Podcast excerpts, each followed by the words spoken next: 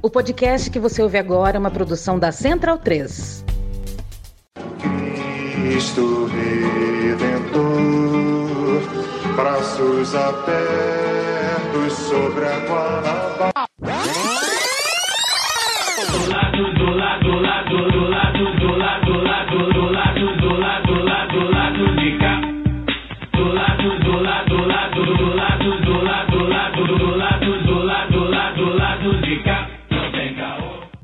Momento, ouvintes da Central 3. Hoje é quinta-feira, dia 29 de junho de 2023, dia de São Pedro. E 65 anos da Copa de 58. Olha aí, tem- tem- de Copa vai ter um monte de efeméride. Eu sou Caio Belandi, direto do Saúl Estúdio, e este é o lado B do Rio 279, chegando no seu feed. E até que enfim, hein, ó, time completo, aquela escalaçãozinha do pôster, aquela que todo mundo sabe de cor.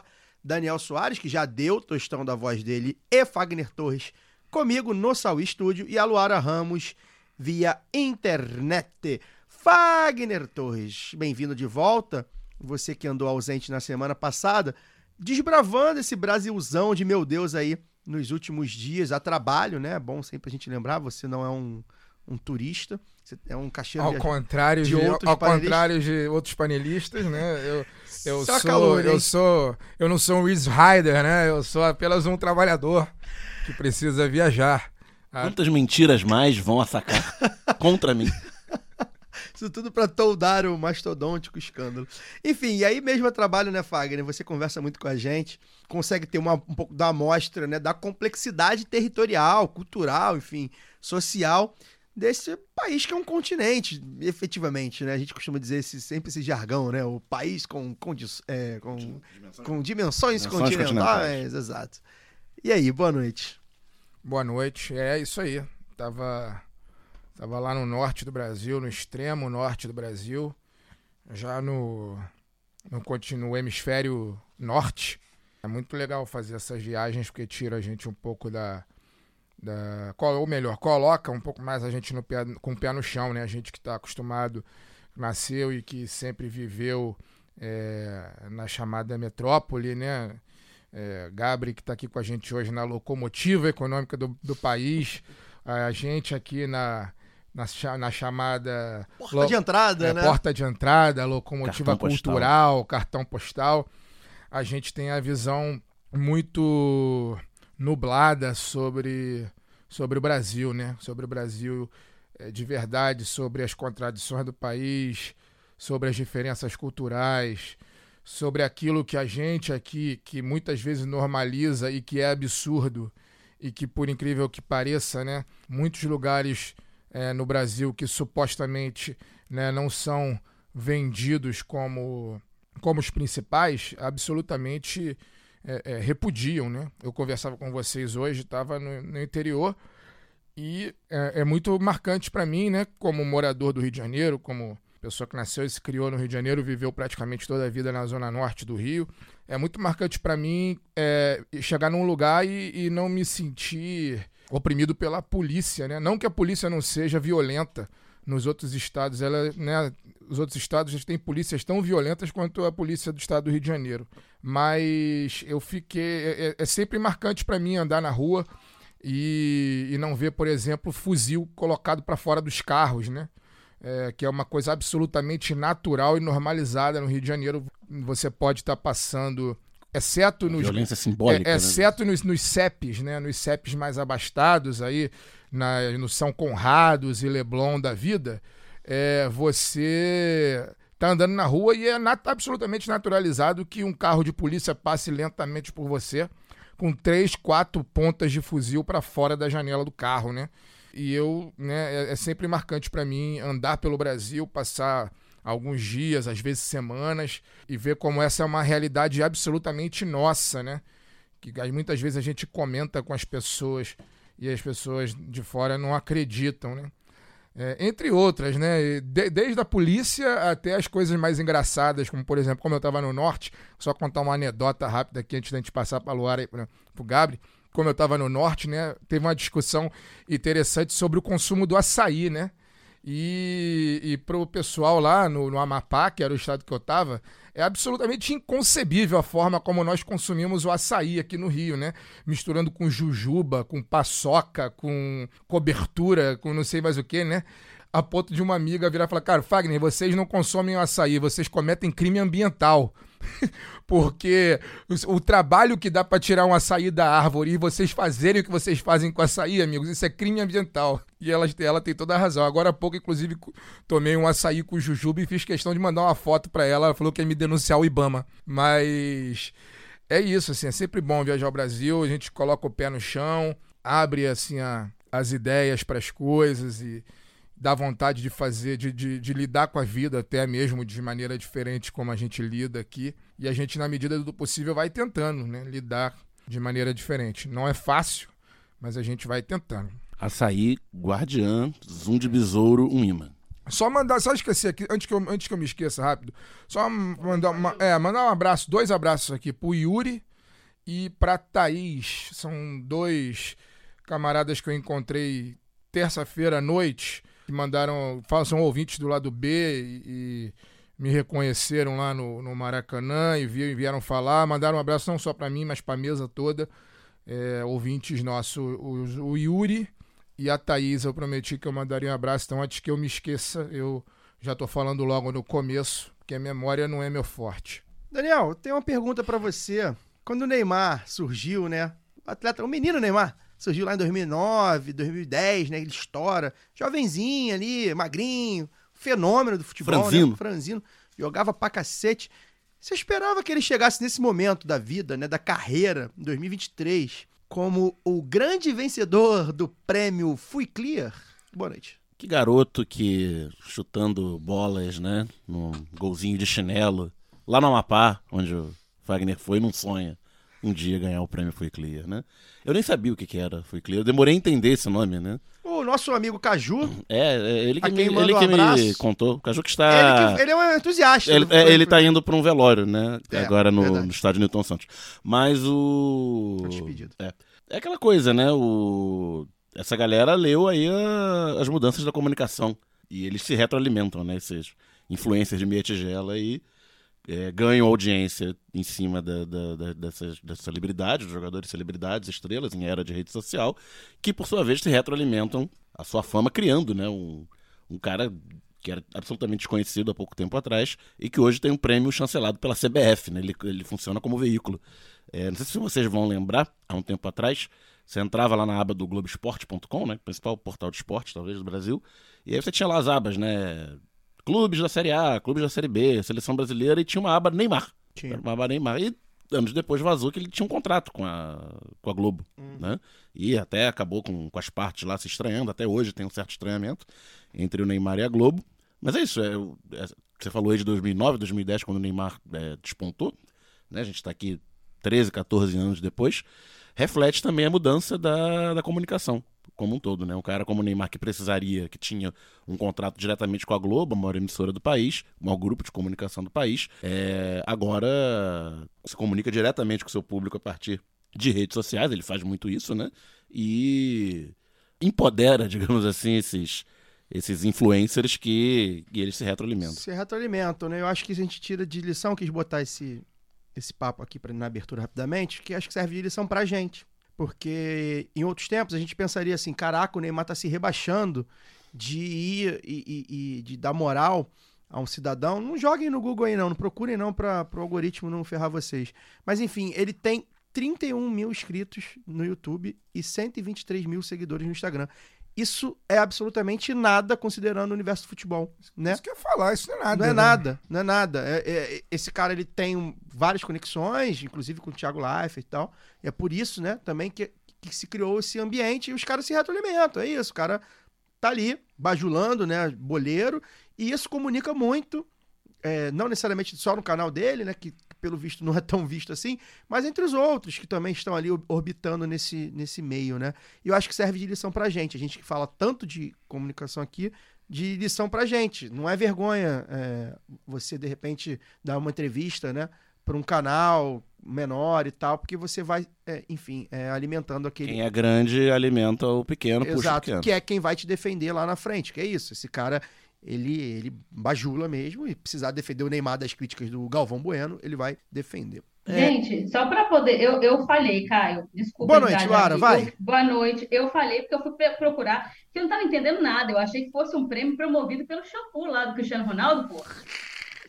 Eu não entendi. É Esse uma prêmio é só o pessoa? Cristiano Ronaldo que leva, o homem sem caspa. É uma pessoa, é, É um uma cidadão. pessoa. É um- Caramba. É um Boa influenciador. noite.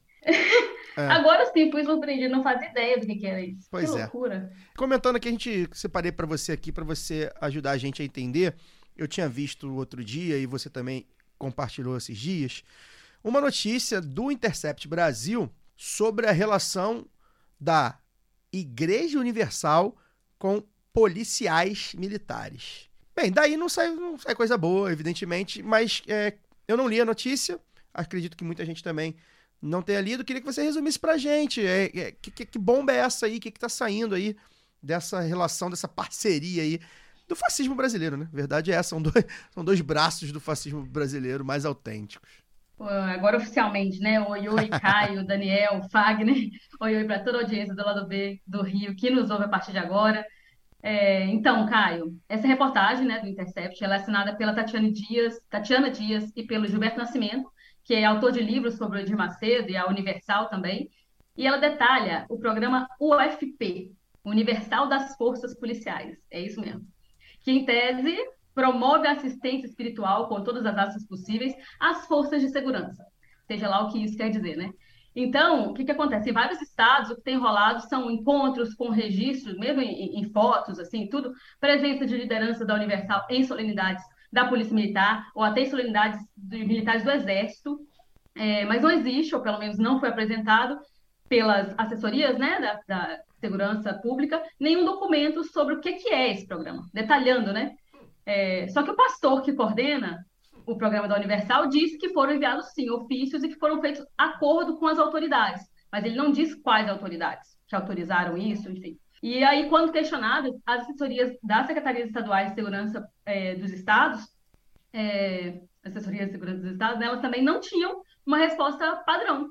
Isso eh, se diferenciava, né, de, ali de estado para estado, até porque as polícias militares elas têm estatutos próprios, né? Então varia aí de estado para estado. Mas a reportagem também traz o caso mais emblemático, que é o do governo de São Paulo, né, da polícia do Tarcísio de Freitas, que respondeu sobre as publicações de a, a UFP, ela publicou é, é, uma, uma foto com várias viaturas assim no pátio de, de um dos templos da Universal e de vários policiais fardados, né? É, e, e isso em horário de trabalho. A assessoria da, da, da Polícia Militar de São Paulo respondeu que não, que aquilo ali não tinha nada a ver com, com religião, com esse tal programa. E contrariando né, o que disse a própria UFP, que registrou, que publicou nas redes e tal. É, e a, a assessoria do Tarcísio da, da polícia do Tarcísio disse que não, que não tinha nada a ver.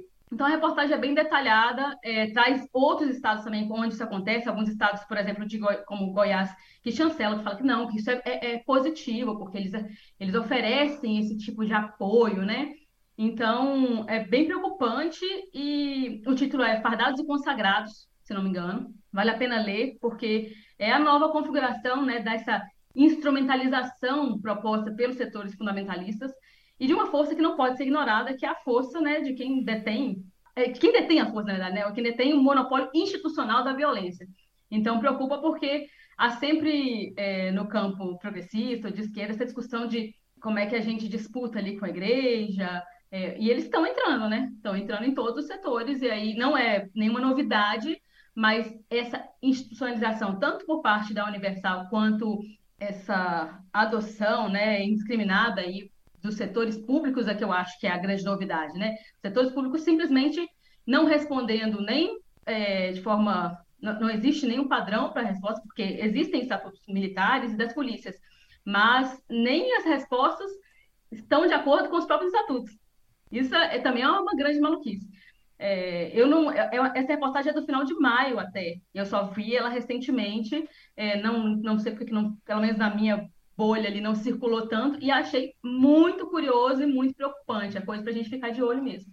Pois é, assim, no mínimo muito preocupante, né? No mínimo um, um escândalo aí que É o que você falou, não tem como sair alguma coisa boa. Não tem como, né? Não tem como ser algo puro, de ah, meramente fé e. Não é, enfim. Bem, hoje a gente recebe aqui para debater conosco o nosso amigo, companheiro de luta, o guerrilheiro da informação do saudoso podcast Conexão Sudaca, Gabriel Brito. Aliás, ó, Conexão Sudaca tem que voltar. Alô, mate, hein? O Flamengo ganhou Libertadores, É. aí eles pararam de brincar. Você não entende hecatombe. isso. Não, é porque é por causa da final única, vamos ser justos. O Gabri, pra quem não conhece, é editor do jornal Correio da Cidadania, que é um baita veículo, um veículo que eu acompanho bastante, que tem bastante coisa que a gente não vê mesmo, nem, às vezes nem na mídia alternativa. Quase tudo, na verdade. Pois é, não, não, nem, não, mas eu digo, Bastante. Não, não, eu digo nem na- Quase tudo. eu digo na mídia alternativa mesmo, inclusive, Ah, na mídia contra-hegemônica. É- é- são abordagens muito diferentes, inclusive, É, do que sim. a gente encontra na mídia alternativa, né? É porque tem E- muita coisa na mídia alternativa que é quase hegemônico também. É, enfim. E ele também é jornalista do canal Outra Saúde e vem conversar com a gente mais ou menos sobre esse tema. Os novos rumos do Ministério da Saúde, que está aí é, no, na- no- no furacão, né? Comandado pela Nízia Trindade. Ah, enfim, e aí a gente vai querer falar aqui também da volta das políticas públicas no âmbito do Sistema Único de Saúde, entre outras causas vinculadas ao tema. O Gra- O Gabriel que está acompanhando aí de pertinho. Bem-vindo, Gabriel. Já falei em off, né? Prazer enorme ter o amigo aqui. A gente tem é, saudade até, né? Porque há muito tempo acho que a gente não se fala, nem, nem pessoalmente, nem por podcast, nem nada. E você é um cara que eu gosto muito de ler e de ouvir, tô sempre atento. É muito bom tê-lo aqui. E eu queria que você começasse explicando pra gente o que tem por trás né, dessa pressão que, que o chamado Centrão, né, que, é a, que é a direita fisiológica do Congresso, tem feito para tirar a Anísia, a Anísia Trindade do Ministério, né? É, queria que você explicasse pra gente exatamente por que o Ministério da Saúde, né? É, a a gente tem algumas desconfianças, mas você com certeza tem é, teses bem formadas para falar para nossa audiência o que está por trás disso. Bem-vindo de novo, boa noite. Até porque, né, Gabri, o Ministério da Saúde, ele vem, nos últimos anos, em função da pandemia do Covid-19, ele foi, pelo menos pelas pessoas de boa fé e de bom senso, ele foi colocado, é, muitas vezes, no papel de principal Ministério do, da República, porque era um ministério que tinha que dar resposta a um problema de saúde que te enfrentou gravíssimo, que a gente sabe o que aconteceu, e que, no entanto, nem o número de infectados e de mortos diários ele, ele se propôs a divulgar durante a pandemia. Então, por Teve que... ser montado um consórcio né, de veículos montado- de imprensa com os dados é, das secretarias estaduais. exatamente. porque Isso- isso Ministério mim- não era confiável. Entre todas as aberrações que o Brasil viveu nos últimos anos, essa para mim é provavelmente a maior. O que, o que leva, né, o, o- justamente o Centrão, com o senhor Arthur Lira, a olhar para esse ministério, sabendo que vai ficar no olho do furacão, principalmente é, depois da pandemia, né? Depois da pandemia, onde as pessoas, elas, digamos, as pessoas comuns, digamos, estão com os olhos mais atentos a- ao Ministério da Educação, da, da Saúde, perdão, depois de tudo que aconteceu. Boa noite aí. Boa noite a todos. É, agradeço muito pela oportunidade, feliz de falar com vocês também. Várias questões da vida aí impedem a gente de se ver com mais frequência, inclusive tem a ver, tem isso, o fim do Conexão Sudaca tem mais a ver com isso também, a, a falta de tempo e as necessidades que se impõem no dia a dia para manter o programa é, em atividade. Então, mais do que a final única foram as condições práticas da, da minha vida, da vida do Bilha, da vida do próprio Matias, enfim. Não é fácil fazer mídia, infelizmente, alternativa. Esse termo já significa uma coisa que eu. uma desvantagem muito clara da nossa parte. Mas é isso, sempre à disposição e fico muito feliz de estar aqui. E, bom, sobre a saúde, são várias as dimensões em jogo, né?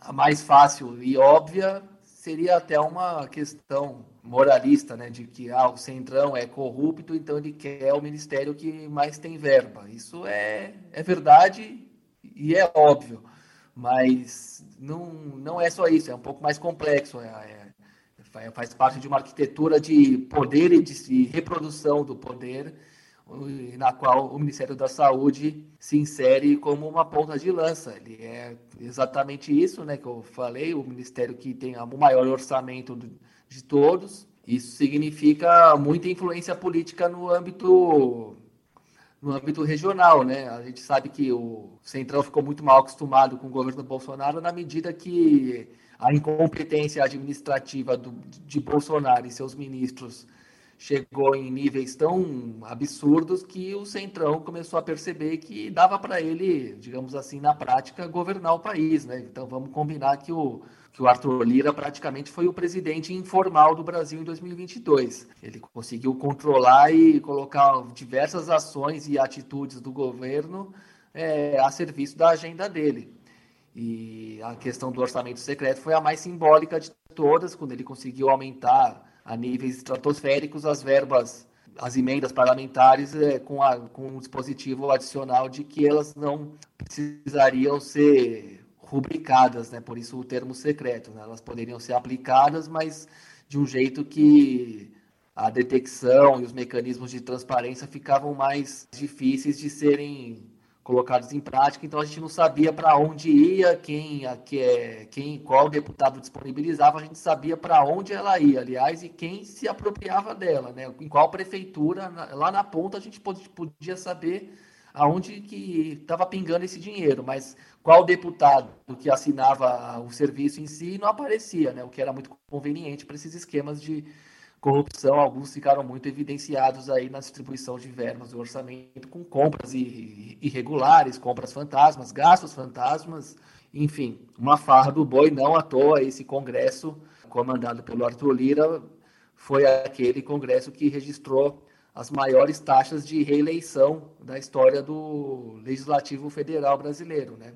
Então tem muito a ver com isso, tem a ver com as eleições de 2024. É, mexer no Ministério Público e comandar esse manancial de verbas e direcionar elas tem para a política paroquial de, desse mecanismo que eu vou chamar aqui de neocoronelismo, esse esquema ele é muito muito produtivo, né? Ele é muito ele, ele, ele faz a política pública chegar na ponta, ele faz aquela política demagógica com um eleitorado de cidades muito carentes e ele mantém uma rédea curta sobre essas cidades carentes. Né? Então, quem é aliado recebe, quem não é, não recebe. Então, quem está no bloco do poder tem uma taxa, tem uma probabilidade de, de renovar o seu poder, se reeleger nas prefeituras e, ou nos legislativos, probabilidade muito mais alta do que aqueles que não recebem a verba. Né? Daí que eu coloco o termo aqui de neocoronelismo, que é mais ou menos esse, essa dinâmica de relação política que o próprio autor do termo coronelismo, o Vitor Nunes Leal, é, descreve no livro dele, Coronelismo, Inchada e Voto. Né?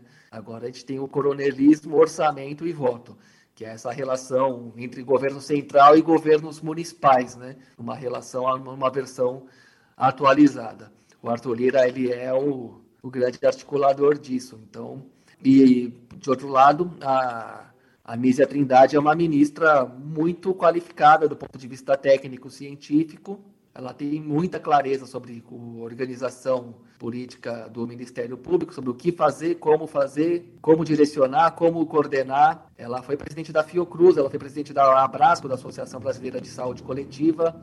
Ela é uma pessoa muito bem treinada para gestão de máquina pública. E ela está controlando esse orçamento chamado orçamento secreto. Né? Essas verbas, essas emendas estão, estão saindo aos poucos, mas aquelas relativas à saúde estão um pouco mais é, racionadas, né? E isso irritou muito o Arthur Lira, irritou muito essa base fisiológica e corrupta do, do apelidado Centrão, que alguns chamam de direitão ou arenão. Então é isso, é o caráter verdadeiramente técnico da, da ministra que coloca bloqueios e rédeas no, ah, naquilo que a gente pode falar aqui sem nenhum exagero nessa roubalheira desenfreada que foi o Ministério da Saúde debaixo do bolsonarismo.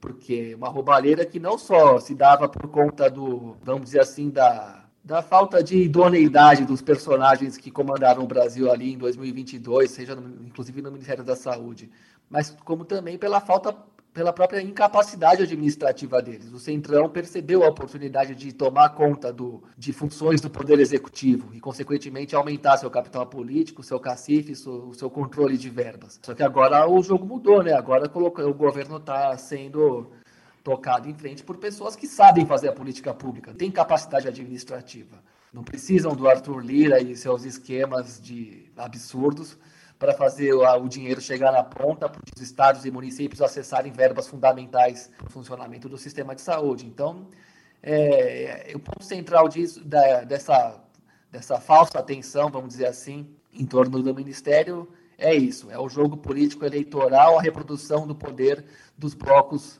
que já estão instalados no poder, de olho nas eleições de 2024.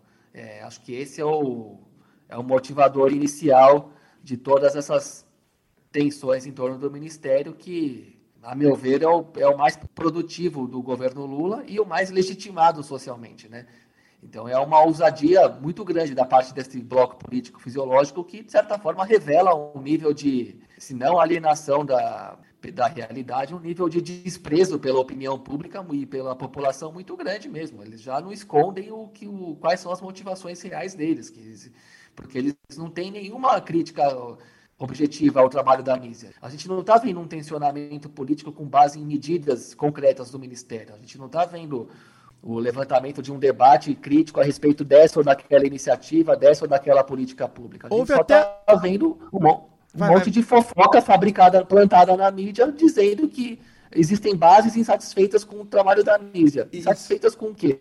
Não se fala nisso, porque não se pode falar, né? Houve... Não há nada defensável a ser dito. Houve esse factoide aí plantado recentemente, né? Sobre a questão de que ela não tinha. Ela, é, um factoide reproduzido pela, pela Globo News.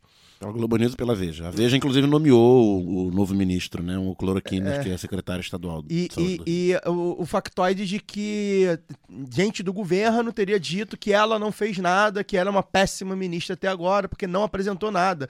E é curioso, porque, assim, é... são medidas que todo mundo sabe que, por exemplo, farmácia popular, todo mundo sabe que voltou, né?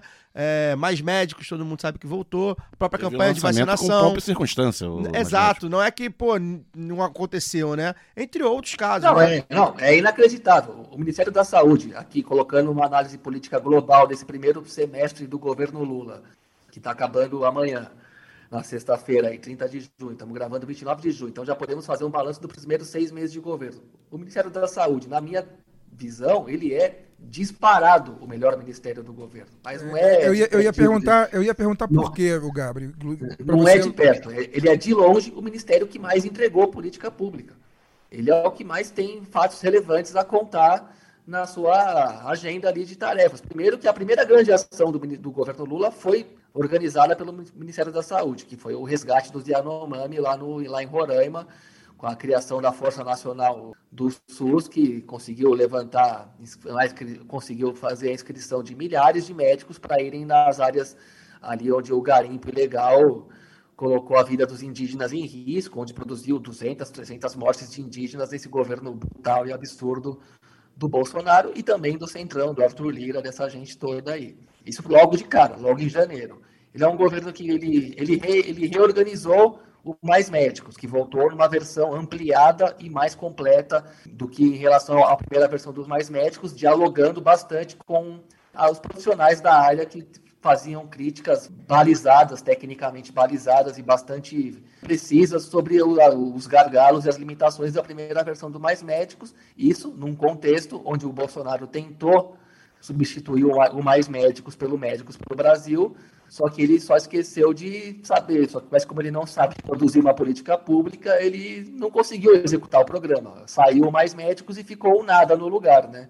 O fim do Mais Médicos era baseado no ódio ideológico anticomunista do Bolsonaro. Ele mandou os médicos cubanos embora, ele brigou com o Estado cubano, que retirou seus médicos daqui e colocou o que no lugar? Nada.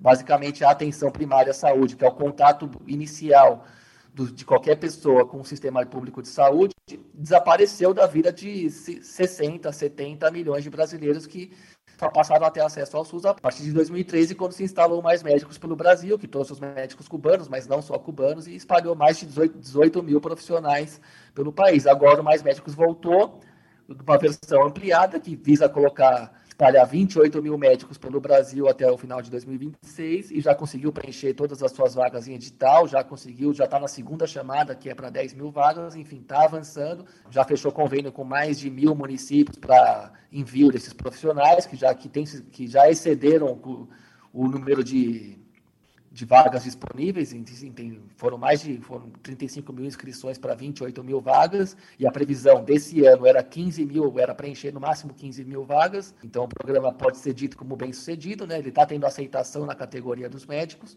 muito maior do que no, na, na, versão do Médicos pelo Brasil do Bolsonaro, então estamos falando de uma política pública fundamental, que é de atenção básica à saúde, é o contato inicial é, do brasileiro com o sistema sistema público de saúde, sendo que 75% da população do país só usa o sistema público de saúde. Apenas 25% da população do Brasil eh, tem serviço de saúde privado, que, por sinal, é outra dimensão da disputa do Ministério, mas eu considero uma dimensão secundária, ainda que não seja nada desprezível, a gente pode voltar para lá. Além do Mais Médicos que voltou, é, existe a chamada a ampliação da, das equipes multiprofissionais, né, que são as equipes de saúde da família. O Brasil deixou de ter, no período Temer-Bolsonaro, para contextualizar, o Brasil deixou de ter 3, 4 mil equipes de saúde da família atendendo nos postos de saúde do país. A Nízia está reorganizando essa a retomada em uma versão ampliada, em equipes de,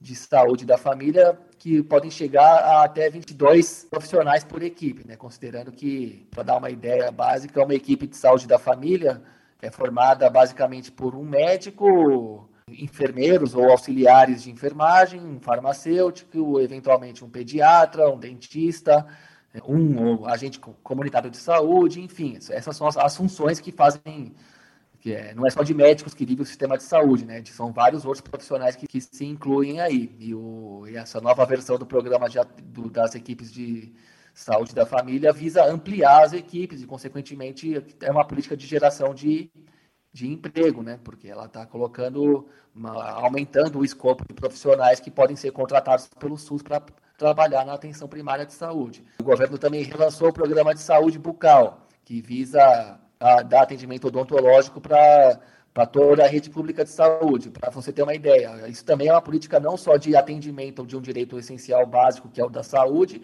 como uma política de geração de emprego. Para quem não sabe, o Brasil é o país que mais tem dentista no mundo. Contratar, sei lá, 10, 20, 30 mil, não sei quantos mil dentistas para o SUS é, é não só importante para o sistema, como é importante para esses profissionais que precisam de inserção no trabalho, é, de inserção no mercado de trabalho. Nem todos têm. Farmácia Popular voltou também, programa de fornecimento de uma cesta de 40 remédios gratuitamente para quem é cadastrado no Bolsa Família ou a preços muito subsidiados para quem não é do Bolsa Família. Também é uma política pública que atinge aí metade da população, toda a população, na verdade, mas pelo menos a metade mais pobre da população com certeza precisa muito disso. E o Brasil é um país que tem uma taxa eh, de gastos privados em saúde que aumentou nos últimos períodos, ou seja, no último período, ou seja, o dinheiro que as pessoas gastam mensalmente com, com remédios é, se ampliou, e isso no orçamento de uma família pobre faz muita diferença. Você ter o, o farmácia popular nos moldes que tinha antes do governo Temer começar a destruição do, do programa é muito importante. São vários remédios de necessidades básicas ali para diabetes, hipertensão, ou alérgicos, de dores e tudo mais, coisas básicas que voltam a estar disponíveis no, nos estabelecimentos de saúde do país. Isso é uma política pública muito importante. Enfim, e, se a gente pegar também, e parece que não, mas a quantidade de brasileiros que morreu por doenças evitáveis nos últimos tempos aumentou também. Além dos 700 mil mortos da pandemia, cerca de 400 mil pessoas que morreram nesse mesmo período da pandemia, acima da curva demográfica dos cinco anos anteriores. Essas pessoas morreram do quê? Elas morreram de doenças que um, um farmácia popular e um mais médicos funcionando poderiam ter evitado.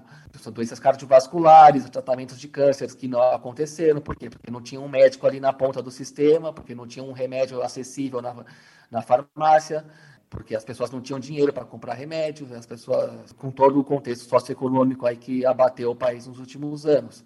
E, assim, e, e é, estamos falando de, então de mais um programa que incide diretamente e, e, rapidamente na vida das pessoas, não só como direito à saúde, como alívio financeiro. Enfim, é absurdo demais essa pressão, essa criação de factóides em torno desse ministério. Então é por isso que a gente pode afirmar que ele é o melhor ministério do primeiro semestre de governo Lula. Ele é disparado o que mais entregou a política pública. Agora, recentemente, o governo também reinaugurou a Hemobras, que é um complexo fabril na cidade de Goiânia, que é a zona da mata de Pernambuco. que visa a produção de medicamentos derivados do hemoderivados, né, produtos derivados do sangue, ao mesmo tempo que corria, chegou a correr no, no Congresso uma proposta de legalização do mercado de sangue, que é uma coisa, para quem não sabe, anterior à existência do SUS, uma coisa dos anos 80, assim, de quando as pessoas vendiam sangue para comprar prato, prato de comida. Uma a meu ver, algo extremamente perverso, e isso com todo aquele típico descontrole da economia desregulada, né? Porque esse momento, esse- essa época onde, onde se permitia vender sangue por fora do sistema público também coincide com a epidemia de AIDS no país, né?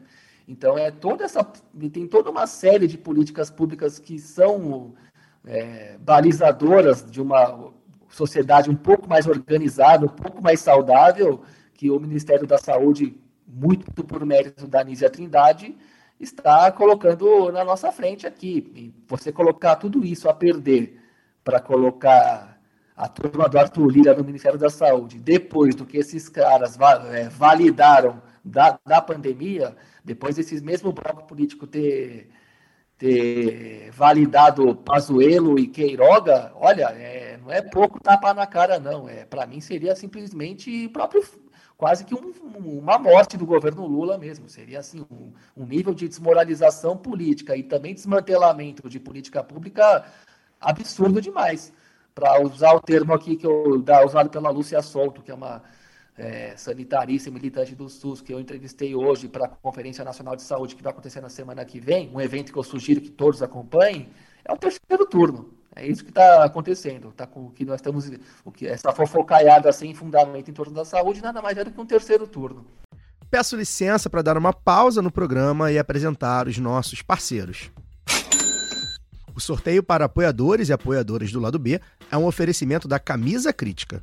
Ouvinte tem 10% de desconto no cupom Lado B no site www.camisacritica.com. Vale lembrar que tem camisa crítica também no armazém do MST e na livraria Leonardo da Vinci, ambas no centro do Rio. Passe lá para conferir os materiais, breve em São Paulo e quem sabe em mais cidades. Camisa crítica criada para uma esquerda que não tem medo de dizer seu nome. E que tal aprender inglês, espanhol ou francês de maneira leve, dinâmica, com afeto e senso crítico? Conheça a WeCreate, o curso de idiomas parceiro do lado B. Acesse www.wecreateidiomas.com. Siga também nossos parceiros nas redes sociais.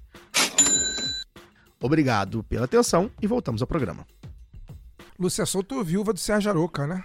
Não é isso? É, né? Lu, Isso mesmo.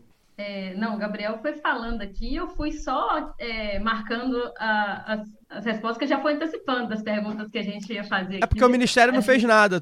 É, e assim, né, citando essa coisa de vender sangue, depois para poder vender órgão, é o sonho de muito liberal do Twitter aí, né? Ô, Então a gente vê o poço em que, em que nos metemos e como é que tem entregado aí, né, os trabalhos do Ministério da Saúde. E aí, Gabriel, eu, é, tem, tem um texto muito bom do Outra Saúde, falando dessa disputa política eleitoral permanente, né? Contextualiza bastante, como você fez aqui também agora. E aí você fala de disputa pelo orçamento público, né? Nós estamos falando de recurso, seja para a reeleição dessas lideranças em suas bases, ou também para a viabilização dos seus negócios, porque existe também a medicina dos negócios.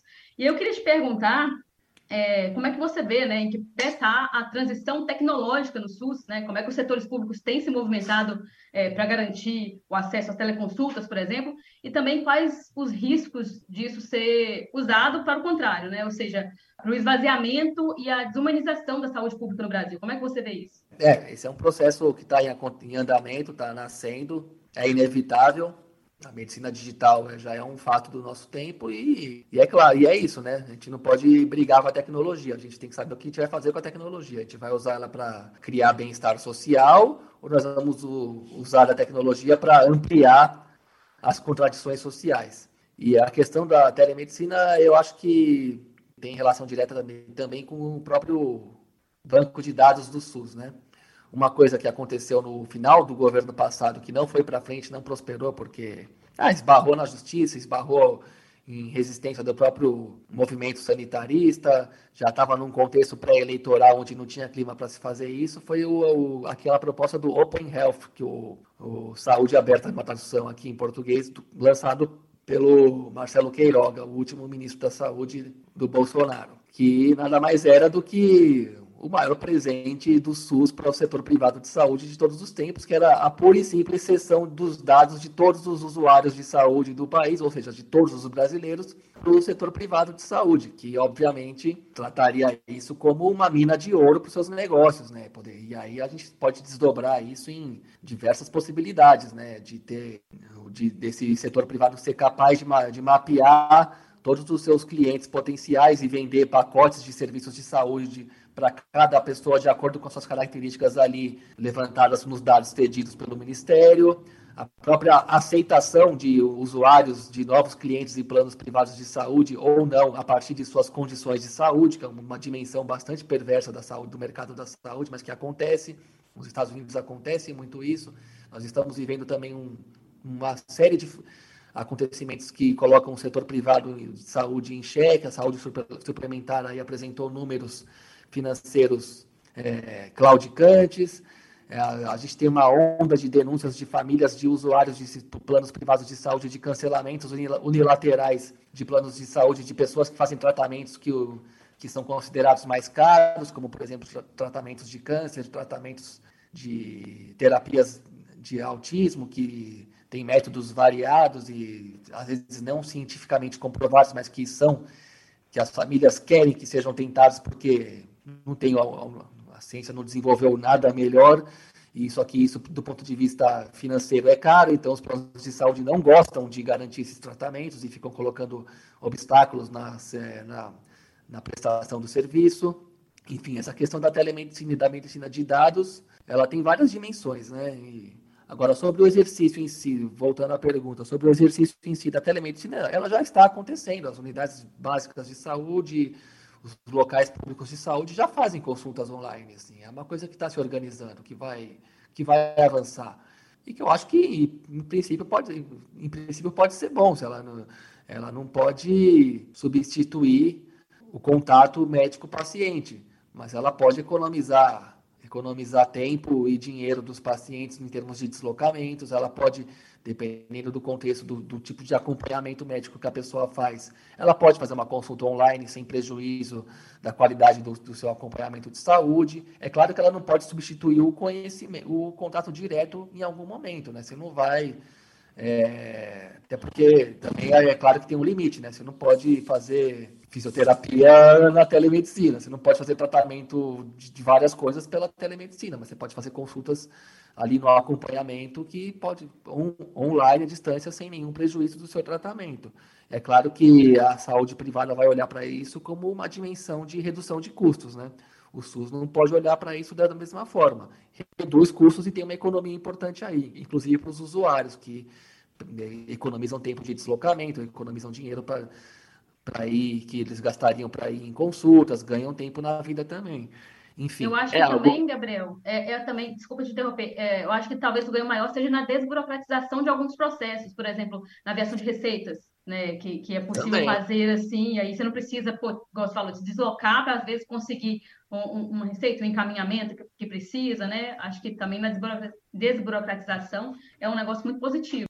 Sim, eu também vejo dessa forma. É, mas é um processo novo que está em construção, está em fase de compreensão. A própria Ana Estela Haddad, que é secretária de, de Saúde Digital do Ministério da Saúde, já deu entrevista sobre isso também. Não existe uma pressa do Ministério em implantar a telemedicina a todo custo, até porque uma parte dos usuários aí você também depende um pouco da própria inclusão digital do, da população, né? Uma parte da população hoje não, não tem condições de fazer um acompanhamento médico à distância, por questões que extrapolam o próprio sistema de saúde brasileiro. Mas é algo inevitável, com o passar do tempo só vai avançar, tanto no setor público como no setor privado. A questão é o, que, o uso que você vai dar para esse avanço tecnológico e é isso que sempre vai se vai colocar algumas disputas em evidência, né? Gabri, vamos lá, vamos falar de é, junto com a saúde, um outro tema que eu sei que você gosta bastante de falar e fala com muita contundência, que é Corinthians. Não, não, Corinthians também, Corinthians também, mas não é Corinthians não. A fase é, não tá boa não, para falar de Corinthians. Tá melhorando, tá melhorando. Não tá. Tá longe de melhorar, mas E ainda tem gente que fala que Lula dá consórcio. hein? Mas vamos lá. É, é mídia. É, eu quero voltar o, o tema Nízia e quero incluir a mídia aí nesse, nesse balaio, que é justamente isso, né? Você falou aí na sua primeira resposta sobre fofocas, esse tipo de coisa que apareceu na mídia nas últimas semanas. Agora parece estar dando uma esfriada, mas enfim, apareceu nas últimas semanas, que parecia muito mais um, uma queimação deliberada da, da ministra para colocar um, um ultraliberal, um, um fascista ou fascista arrependido lá no lugar dela. Nesse contexto, eu queria te fazer uma pergunta, queria que você fizesse a análise sobre por que um ministro da Saúde como Luiz Henrique Mandetta não teve nenhum tipo de fofoca ou não teve nenhum tipo de queimação de filme do Mandetta enquanto ministro do Bolsonaro. O Pazuello... Exceto pelo próprio Bolsonaro, É, quando, sim, quando viu sim. que o Mandetta estava mais popular sim, que ele, sim, né? mas eu digo, né, da mídia, não do próprio governo. Ele sofreu fogo amigo dos seus camaradas de governo. Não da mídia liberal. É, o mesmo a gente pode dizer do Pazuello, mesmo é, com todo o absurdo que ele promoveu durante o tempo em que foi ministro, né? O Pazuello, ele foi absolutamente normalizado. A verdade, a- a- a- o, o- o termo acho que é esse com todos os absurdos promovidos, ele foi absolutamente normalizado na cadeira que ele esteve. E por que, que você acha que o tratamento com a Nízia é diferente? Seria porque, pelo fato de que a mídia, entre outros interesses, também recebe muito dinheiro da saúde privada? É, sim, a evidência, a única evidência que faz sentido é a questão da- do interesse da saúde privada, ainda que a gente esteja num contexto onde isso também, a meu ver, revela uma certa alienação do que, que é política pública de saúde, né? Como diria Pazuello, eu nem sabia o que era o SUS, né? É, acho que uma parte do, do jornalismo brasileiro também não sabe o que é o SUS, também não sabe o que é um sistema de saúde, também não sabe o que que é uma política de produção de saúde coletiva, não sabe o que é saúde suplementar, que é como os planos privados se definem. A agência reguladora do, do setor privado chama isso, Agência Nacional de Saúde Suplementar. Se ela é suplementar, é porque ela é, é algo que completa uma alguma coisa que já existe, né? Ela não é, ou seja, o setor privado, privado ela não, ele não organiza política pública de saúde na sua dimensão total. Ele apenas complementa, ele participa da prestação de serviços relacionados a isso, mas e acredito que tem uma certa ignorância aí mesmo, tem uma noção, uma falta de, de noção do tamanho da, da importância do, do SUS, do sistema de saúde, de um, de um Ministério da Saúde que saiba o que está fazendo. Inclusive, o SUS funcionar, ele é, ele é importante para para a saúde suplementar também funcionar, porque a saúde suplementar ela é diretamente dependente do, do Estado também, do Estado, do SUS, dos serviços dos profissionais do SUS, uma, tem uma série de imbricações aí entre um e, uns e outros. Tem essa questão da saúde privada querer nacos maiores do orçamento, querer acessar os próprios dados dos usuários do SUS, que seria isso, repetindo, uma mina de ouro para os negócios, e os balanços financeiros da saúde suplementar, depois de baterem um pico de recordes no começo da pandemia, estão em, em, em decrescimento. A, o balanço operacional dos planos de saúde é de prejuízo, eles só fecham as contas com operações no mercado financeiro, mas os serviços de saúde em si têm dado prejuízo. Isso é um, um fator relevante. A gente está vendo uma onda de aumento, né? Agora, Ah, aumento de sim. 20, 30, 40%. aumentos, alguns casos abusivos, cortes de planos de forma uni- unilateral e até imoral em relação a, tra- a tratamentos é, de saúde, é, concentração de capital também, várias fusões e aquisições, então em- uma, uma verticalização do setor. Então, por exemplo, redes de hospital estão comprando seguradoras de saúde e unificando as operações, que é uma coisa que não existia antes. Então, tem toda um, uma reorganização do mercado da saúde que está em andamento aí na nossa frente e está passando por um momento economicamente turbulento, por incrível que pareça. A gente associa o setor privado de saúde com grupos bilionários, empresários bilionários, mas os números recentes do setor são ruins, essa é a verdade. E acessar diretamente a- o Ministério da Saúde eh, seria o acessar uma, uma mina de ouro. Gente para fazer esse serviço sujo não falta, né? Ricardo Barros é um que também tem forte. Não, não descansa enquanto não, não pegar essa mamata para ele aí. Inclusive, ele tem divisões ali internas entre os próprios blocos fisiológicos entre grupos diferentes querendo acessar, querendo controlar todo esse manancial. Ricardo Barros, que foi ministro do Temer, né? são- Isso mesmo, foi ministro, mas foi por pouco tempo, se envolveu em tudo quanto é coisa aí também. Não tem uma aceitação no, no, no campo da, do movimento sanitário brasileiro, nos profissionais da saúde, nos especialistas, pesquisadores, enfim, aqueles que pensam saúde. A aceitação do Ricardo Barros é abaixo de zero. Então, só a política mais fisiológica e irresponsável possível para bancar esse tipo de gente no- na saúde a essa altura, dentro desse contexto de pós-pandemia, se é que eu posso dizer assim, né? E, e depois dessa tragédia sanitária toda que o, que o país viveu. Até por isso eu vejo também que os- a- o setor privado de saúde ele se move, mas ele se move com cautela. Quem se move com menos cautela é o centrão, porque aí ah, é, Aí tem uma alopração política absurda mesmo e tem a- o imediatismo eleitoreiro, né? Tem um calendário eleitoral acelerando todos esses atores aí para se movimentar de, de forma até desesperada pelo controle do ministério, porque isso também tem a ver com eleições municipais aí no ano que vem. É, Gabriel, a gente. Deixa eu só fazer um- um- um- uma ponderação antes. É, o Ricardo Barros ele une aí dois é, interesses que o Fagner cita na, no tema que ele levantou, né? Além desse lobby aí dos planos de saúde, ele é dono de uma concessão de, de, de radiodifusão, né? É, na- lá no interior do Paraná. Eu Não sei se, se, se, se TV ou rádio, não lembro exatamente. A esposa dele foi governadora. E o pai Era- foi era prefeito de Maringá, se Cida não Borghetti, engano. né? Exato.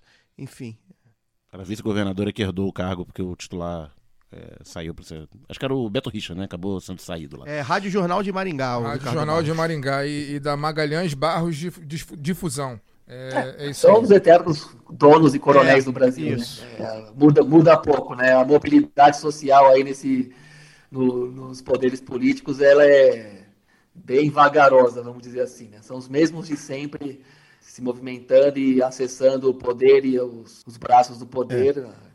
durante décadas e se- até séculos consecutivos. Filho de Silvio Ricardo Magalhães Barros. Barros, estou vendo aqui. Sexto prefeito de Maringá, deputado federal pelo Paraná, deputado estadual pelo Paraná, enfim. É interessante A que Maringá, é uma- Maringá e todas aquelas cidades ali do norte do Paraná, incluindo Londrina, são cidades muito novas, né? São cidades que têm É. em torno de 100 anos ou menos. Inclusive, ele é a Então, cara do pai, viu? Daí a do foto. pai do- de uma pessoa contemporânea ter sido sexto prefeito. Né? Mas, enfim, a Nízia Trindade, né, a atual ministra da Saúde, foi presidente da Fiocruz, conforme o Gabriel já citou, que não apenas é a maior instituição de pesquisa e ensino em saúde do, do Brasil, sediada aqui no Rio de Janeiro, mas tem campi espalhados pelo, pelo Brasil, tem no Nordeste, tem na Amazônia, é também uma player importante no complexo industrial da saúde. Né? Tem um laboratório associado, que é o Laboratório de Farmanguinhos, e a gente viu aí durante a, a pandemia, né, na questão da produção da, da vacina, em, parceria com a AstraZeneca e tal, tem toda uma questão de coordenação de IFAs, né, que são os, os insumos farmacêuticos, e que durante a pandemia a gente viu que tava, ficou completamente desorganizado, né, porque a cadeia produtiva farmacêutica no mundo entrou em colapso com a necessidade de produção súbita de, de vacinas. A, a Índia, que é uma grande produtora, né, criou restrições à, à exportação, os Estados Unidos começou a, a investir em produção local, e o Brasil, né, como um país periférico, ficou teve atraso na produção de vacina por conta disso e da absoluta falta de coordenação da- do Ministério de Saúde na época, né? Porque isso aí a gente já cansou de falar aqui, o Gabriel já falou bastante sobre não, não existia projeto, numa galera que não tinha ideia de, de como operar um complexo de, de sistema de saúde e tal. E agora, né, entre outras ações que já foram enumeradas aqui, também há ações de, de intervenção no complexo industrial da saúde, sobretudo nessa parte de nacionalização de IFA, internalização de produção e, ao mesmo tempo, é, no Brasil, nos últimos 20, 30 anos, né, com a questão dos medicamentos genéricos e tal, a gente viu surgir todo um, um complexo é, industrial de fabricantes, né, de laboratórios nacionais ou nacionais em parceria com transnacionais, que gerou, deixou muita gente rica e que também é, financiou muita campanha eleitoral. A gente vai lembrar aí do, do senador, do moralista senador Demóstenes Torres, lá atrás, no- nos anos 2000, voz atuante na imprensa contra o, o- crítica aos primeiros governos Lula, né, como um dos bastiões da moralidade no, no parlamento, que, que era muito ligado a, além de ser ligado a Carlinhos Cachoeira, era ligado a, a esses laboratórios e tal. Então, Gabriel, como é que você vê essa questão do desse complexo industrial da saúde, que movimenta muito recurso, movimenta muita campanha eleitoral, sobretudo em estados né, fora aqui de, de São Paulo, centro-oeste é muito forte. E essa intervenção não, não via, via Centrão, né, que tem suas campanhas também uh, financiadas por essa galera, não só pela questão do, do orçamento, do antigo orçamento secreto, né, das emendas parlamentares, mas de talvez temer uma ação do governo nessa área. Sim, essa questão é bastante importante, não só como garantia de segurança sanitária e produção de política de saúde, como também de política econômica, né? Geração de emprego, de renda, distribuição de renda e soberania nacional. Que aqui eu vou destacar que a Nízia, em maio, ela foi para Genebra, na Assembleia Global de Saúde, promovida pela OMS, e a, OMS, a própria OMS, os documentos finais do, do encontro, produziu uma carta de intenções pela criação de uma política de segurança sanitária global, que visa, inclusive, melhorar o, os complexos farmacêuticos dos países em desenvolvimento para que eles sejam menos dependentes dos países mais ricos, dos países líderes da indústria farmacêutica, aí, que, é uma, que é uma coisa que se colocou muito dramaticamente na, no contexto da pandemia, ou seja, que eles sejam mais capazes de produzir remédios, vacinas, insumos básicos, como, por exemplo, máscaras, que o Brasil não tinha condição de produzir isso durante a pandemia, Aí tem que fazer menção honrosa para o Michel Temer também, que desativou muitas plantas Fabris, aí, muita coisa que o Brasil já produzia na época, há não muito tempo atrás, e deixou de produzir, do que eles, dentro do que eles tiveram a pachorra de chamar de ponte para o futuro. O futuro era isso aí. O futuro Enfim, era o Bolsonaro. Sim, tem, então tem toda um, uma complexidade nesse assunto mesmo, assim. Ela não é, não é só uma questão de promover o direito à saúde, é uma questão de é uma política econômica, uma política de, de integração social, de geração de renda e riqueza, porque que fica dentro do país e também reduz custos para o governo numa eventualidade aí, numa eventual crise sanitária, ao mesmo tempo que você também tem mais soberania na produção do, dos IFAs, né, como disse o Daniel, tem mais incentivo para desenvolver vacinas próprias. E a Fiocruz desenvolveu uma vacina sobre Covid também, né, isso é um dos grandes méritos do, do mandato da Anísia à frente da fundação, o que torna ela ainda menos contestável por parte de quem conseguiu sequer impor a, o respeito à ciência no governo anterior. Enfim, tem uma série de fatores importantes aí por trás dessa questão do complexo industrial da saúde. É uma, é uma discussão bem interessante, tem gente bem qualificada que estuda isso e está trabalhando no ministério, trabalha, ou está tá na universidade, que desenvolve pontos de vista bem interessantes. Também vale destacar que o próprio BNDES abriu um grupo de trabalho a esse respeito. Né? Gabriel, é, a gente está precisando né, encerrar. Eu queria agradecer é, você pela, pelo, pela sua presença. Acho que a gente conseguiu esclarecer bastante coisa. E eu tinha convite... mais umas duas ou três perguntas fazer, uma é, pena. Mas o Gabriel volta convite para voltar. O Gabriel já é da casa, tá? Muito obrigado. É, boa noite, Gabriel. Boa noite, agradeço a oportunidade. Estou sempre à disposição aí para conversar com vocês, é um prazer enorme. É, meu destaque final aqui, se dá para fazer rapidinho, é a 17ª Conferência Nacional de Saúde, que vai acontecer em Brasília entre 2 e 5 de julho, um evento bem importante que vai reunir muita gente, próprio presidente Lula vai participar da cerimônia de inauguração. É um evento aí que vai reunir muita proposta, muita ideia de política pública de saúde que se construiu nos últimos anos pelo movimento de saúde, pelos profissionais, pesquisadores, militantes do SUS. É um momento de bastante criação coletiva nessa área da saúde, tanto como direito, como não só como direito, mas também como produção de bem-estar social, produção de política econômica. Eu acho que fundamental todo mundo acompanhar. Acho que a mídia hegemônica tem obrigação de acompanhar para entender mais o que está em jogo no setor também, entender o caráter histórico desse momento, entender a importância histórica desse momento e do Sistema Único de Saúde e sair um pouco da fofoquinha palaciana, né? entender o que é o mundo da construção concreta de, da democracia, né? aquele sistema político que eles supostamente se dizem defensores. Isso, para quem quiser acompanhar o Gabri, né? É, outraspalavras.net barra outra saúde. Muito bom. Outra, outra pala outras palavras, o site é muito bom, né? Tem, é meio que um, um guarda-chuvão, né? De vários outros blogs e sites. E o Outra Saúde. Portal. É um portalzão, muito bom.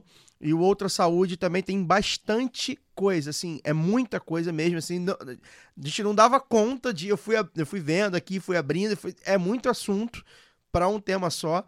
É, a casa tem, né, o Medicina em Debate, tem um podcast é, é, de, de, falando de medicina e, evidentemente, falando de saúde. A gente indica também. Mas, enfim, é um tema bem legal. um, um site bem legal sobre um tema muito importante, né? E tem também o Correio da Cidadania, correiocidadania.com.br. Ouçam e vejam e leiam o Gabri, que é um cara que acho que vocês viram aí, que tem muitas reflexões muito boas, é um cara que, que eu sempre paro para ler e para ouvir. E principalmente quando ele, quando ele fala de, de, de mídia, né? com- Comunicação. É um cara que é, atua já há muito tempo nessa chamada mídia alternativa, né? Na contra-hegemônica. E sabe muito sobre o assunto. É, gosto muito de vê-lo, de ouvi-lo. Que bom que ele esteve aqui com a gente. Antes de eu passar para os meus camaradas e encerrar, é, se você tiver aí 10 reais sobrando, você pode ajudar o lado B e assinar o plano de apoio financiamento coletivo do lado B do Rio na Orelo. Você acessa lá orelo.cc barra lado B do Rio e com 10 reais você ajuda a financiar o seu podcast preferido, que somos nós, com certeza. Além disso, você também concorre a brindes e tem acesso às recompensas, como episódios e textos exclusivos e pode fazer parte da comunidade do lado B na Orelo. Lá a gente às vezes abre um tópico, aí conversa com o pessoal. Tô até devendo abrir um tópicozinho. Tópicozinho não é muito legal de falar, né? Olha o cacófano. É, abrir um tópico. Principalmente se for abrir. É. Cuidado. Mês do orgulho. Ai, gente. Luara, Luara. É, Não, eu não, não nada contra, eu tô falando só Não, cuidado. também não. Com- Mas é, ficou engraçado. Tópicozinho. Um tópico lá pra gente conversar, né? É, tô, tô devendo. Vou ver se essa semana eu abro lá e peço sugestões pra galera da Orelo. Isso é convivência com baianos, gente. É, lá ele. É aprendendo a usar o laele Um- para além da sudestinidade. É o enredo da mocidade, é o Cagives, né? o em Salvador tópico- é Cagives. Tópico Gives, né? Se tiver 20 reais, você pode ir lá na orelo.cc barra lá do B do Rio, que além de tudo isso que eu falei, pode vir para o conselho editorial do lado B, o grupo de apoiadores e apoiadoras no Telegram, onde a gente recebe feedback, troca ideia, conversa, enfim. A Aurelo aceita apoios por cartão de crédito e Pix, então sem desculpa, vai lá na aurelo.cc barra lá do B do Rio. Aliás, falando em Pix, a gente aceita as doações avulsas para lá do B do Rio, arroba yahoo.com. Se você está quebrado de grana, você pode ajudar baixando o aplicativo da Aurelo e ouvir o lado B por lá. A Aurelo é a única plataforma que nos remunera. E claro, siga a gente nas nossas redes, compartilhe o conteúdo. Enfim, para a gente também é importante ganhar tração e ganhar audiência. Fagner Torres, boa noite, até semana que vem. Boa noite. Bom programa com o Gabri.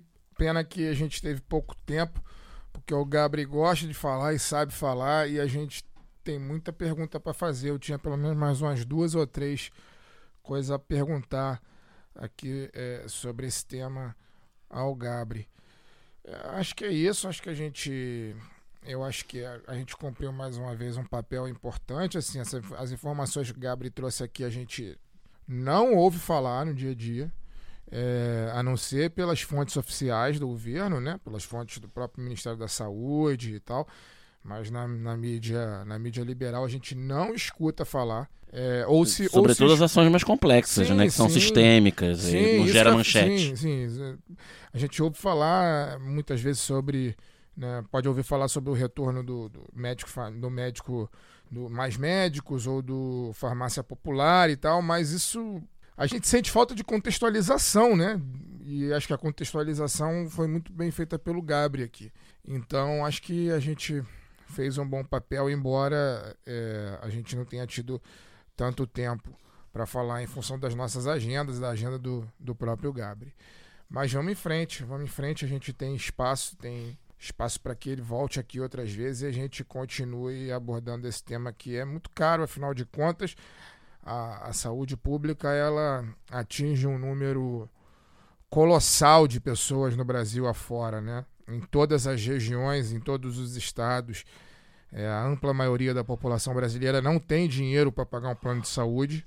Ela precisa, necessita mesmo da saúde pública. E, então é um tema muito caro ao, ao povo, né? Então a gente tem que abordar com carinho, com atenção e contexto. É, acho que é isso que a gente tentou fazer. E aí a gente quando fala da defenda o SUS, etc, né? Eu sempre comento aqui, eu acho que mais que defender o SUS, a gente precisa lutar, né? Pela permanência dele, sempre, óbvio, mas em ampliá-lo, né? Integrá-lo, porque em última análise, saúde particular é uma aberração, né? É, não deveria, é isso, deveria ser uma saúde suplementar, né? e não é, base de muita gente que se No Canadá é esfola- proibido. Pois é, um país digno. Muita gente que está aqui se esfolando para poder pagar um plano de saúde que dê minimamente garantias de que você não vai morrer. né? Então, mais do que é, é, defender o SUS, que evidentemente que é o, é o lema, acho que a gente precisa lutar para deixá-lo ainda maior e ainda é, mais integrado com outras políticas públicas. Daniel Soares, boa noite. É isso. É, Boa noite, um debate aqui com, com o Gabriel para a gente entender essas, essas questões que vão além da, da, da- da primeira manchete, né? além da superfície, num assunto tão complexo que é a. No ator o nome é Complexo de Saúde. Né? O Ministério da, da Saúde vai muito além do nome do programa, das manchetes, né? É, construir um sistema único de, de saúde que vai desde a grande política é, orientadora né, do, do complexo de saúde até o, a, a- ponta, né, o postinho que te atende e movimentando todos os entes federativos, né, porque o, postinho está lá na, na ponta é a prefeitura, então com toda essa questão de transferência de verba, a, a questão política via emendas parlamentares, então é um debate que, que não se esgota aqui em um programa. A gente futu- futuramente pode dar mais atenção em outros programas e até a semana que vem. É, eu queria falar sobre piso de enfermagem, enfim, tem muita coisa e acho que a gente vai poder tratar é, no momento em que a gente vive um governo que a gente chama aqui né, de normal, né? A gente consegue, de repente, pautar mais coisas, né? Do que meramente ficar é, é, avaliando e criticando. Acho que a gente pode pautar temas e esse, sem dúvida, Esses seis meses aí, né, que o Gabriel falou que a gente já pode fazer o balanço, porque se completam é, sábado, agora dia primeiro, é muito do, de- do resgate emergencial, né? Porque a gente estava em não, situação sair de do arrasada. sair do escombro. E a saúde, não dá pra dizer que foi a mais arrasada, porque eu acho que nesse cálculo a gente não dimensiona, e eu ainda acho que o meio ambiente ainda foi, foi pior. Mas a saúde, exatamente como o Fagner falou, né, por ter estado no foco da pandemia, talvez fosse o que realmente exigisse mais cuidado. Laura Ramos, boa noite. Boa noite, Caio. Inclusive, quando você fala, é, acho que até está linkado, né, quando você fala meio ambiente, foi até mais, mas está bem ligado também à saúde das pessoas, né? Porque quem vive naquilo ali também é completamente atravessado por isso. Eu acho que essa é a grande urgência do debate que foi feito aqui hoje, é, porque são políticas que elas chegam primeiro, né? As pessoas, acho que gera muita angústia quando você precisa de, de um medicamento, ou então de uma consulta, e você não- simplesmente não consegue acessar. E foi isso, né? é- Era isso que estava acontecendo num período muito recente no Brasil. E aí nem falo só do governo Bolsonaro, antes mesmo do governo Temer. E a gente ah, acabou. O tema é realmente muito extenso, acho que gera muitas perguntas, né? Porque nem todo mundo en- entende como é que funciona ali. Às vezes está só na ponta de eh, quando acessa uma unidade básica de saúde e tal. É, mas é, eu acho que, que já dá a dimensão, né? Tanto pelo tamanho do Brasil, quanto também pelo que é necessário para fazer para que as pessoas tenham, né, de fato, acesso à saúde pública ou, ou à saúde o mais básico, né, que é o atendimento ali é, primário, da atenção primária.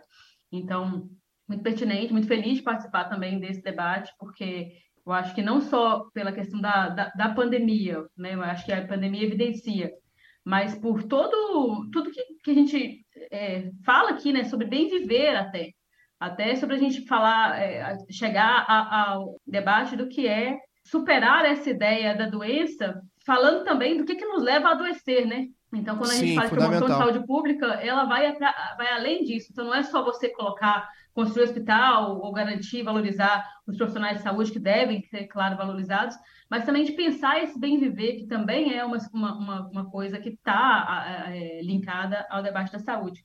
Então, mesmo agradecer aqui ao Gabriel por toda a disposição de, de colocar esse panorama geral, convidar as pessoas a acompanhar aí a Conferência Nacional de Saúde, né? Porque, como a gente falou, é um debate que não se esgota aqui, é, mas que mostra, aí já falando da disputa política eleitoral permanente, né? É uma nova correlação de forças, os movimentos sociais, as entidades né, eh, de classe se, organizaram também para poder disputar esses espaços que estavam tomados pelos neoliberais, estavam tomados por, ou arrasados até por políticas neoliberais, políticas e políticos, obviamente. É, então, é importante, assim, a atuação dos conselhos, né? Enfim, existe uma nova correlação de forças, a gente precisa ficar de olho nisso, também para poder avançar, né? Tomara que, que a conferência seja esse espaço. Aí agora também do Ministério sob a direção da ministra, eh, que está fazendo um grande um grande trabalho, a gente está tá vendo, né? E, então é isso.